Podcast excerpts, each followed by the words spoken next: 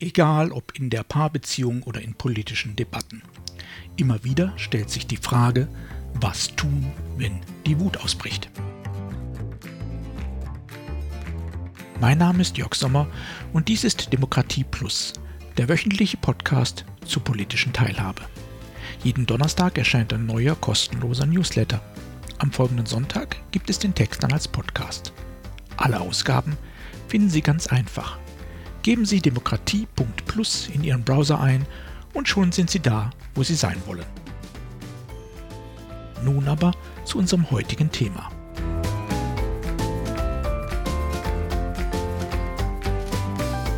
Wenn's knallt. Wussten Sie, dass Pommes lebensgefährlich sind? Schon eine Portion kann zu schweren inneren Verletzungen führen. So wie beim Briten Simon Hill. Er besuchte gemeinsam mit seiner Partnerin Diane Freunde. Dort gab es Pommes. Die waren lecker. Simon war hungrig.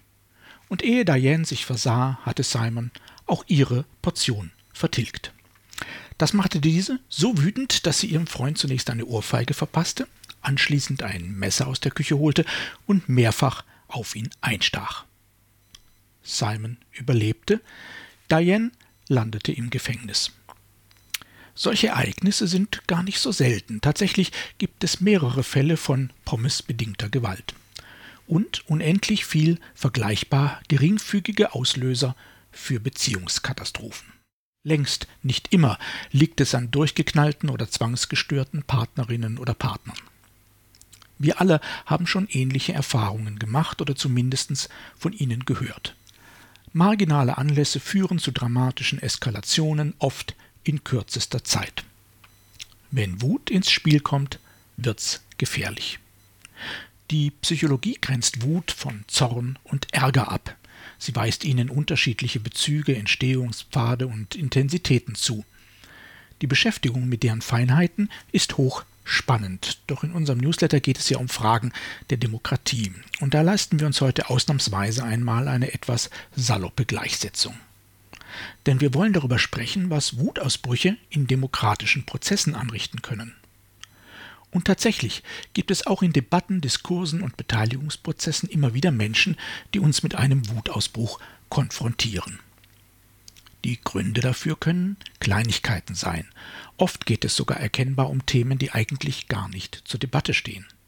Jeder Außenstehende würde, ähnlich wie bei den Pommes von Simon und Diane, kopfschüttelnd reagieren. In beiden Fällen ist der Grund derselbe.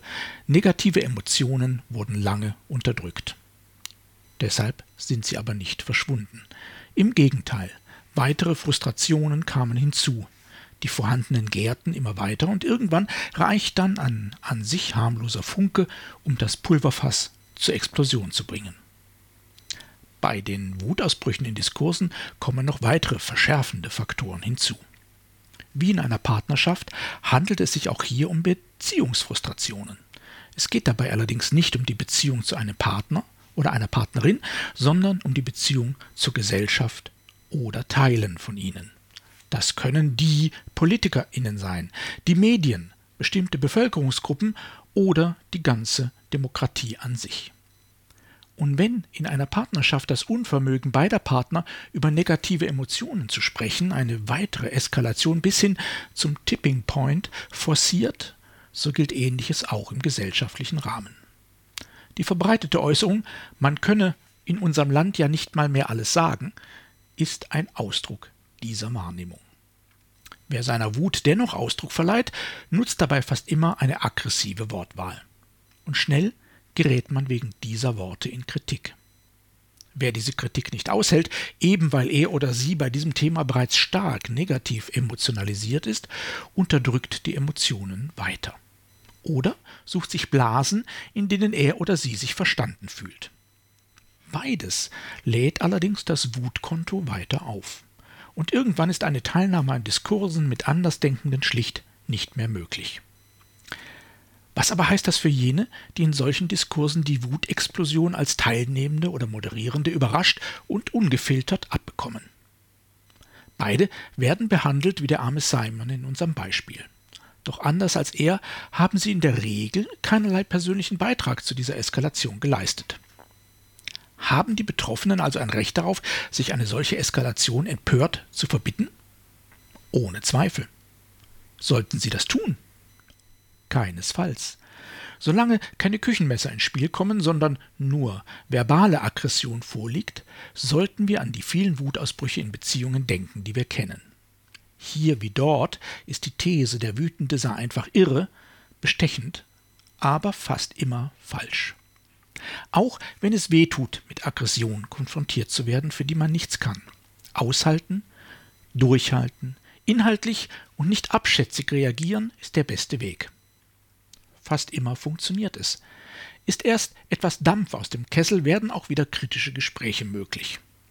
Tatsächlich ist es auch erheblich leichter entspannt zu bleiben, wenn man gar nicht persönlich verantwortlich ist. Und wenn es doch schwer fällt, nehmen wir es als Training für die nächste vergleichbare Situation in Beziehung oder Familie.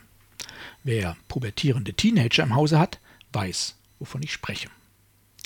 Ob also in Paarbeziehungen oder im gesellschaftlichen Kontext, in der Regel zeigen solche Ausbrüche vor allem eines, die Beziehungsstruktur ist problematisch und es gibt offensichtlich zu wenig Chancen, negative Themen frühzeitig zu thematisieren. Für Paartherapeutinnen ist es das Kerngeschäft.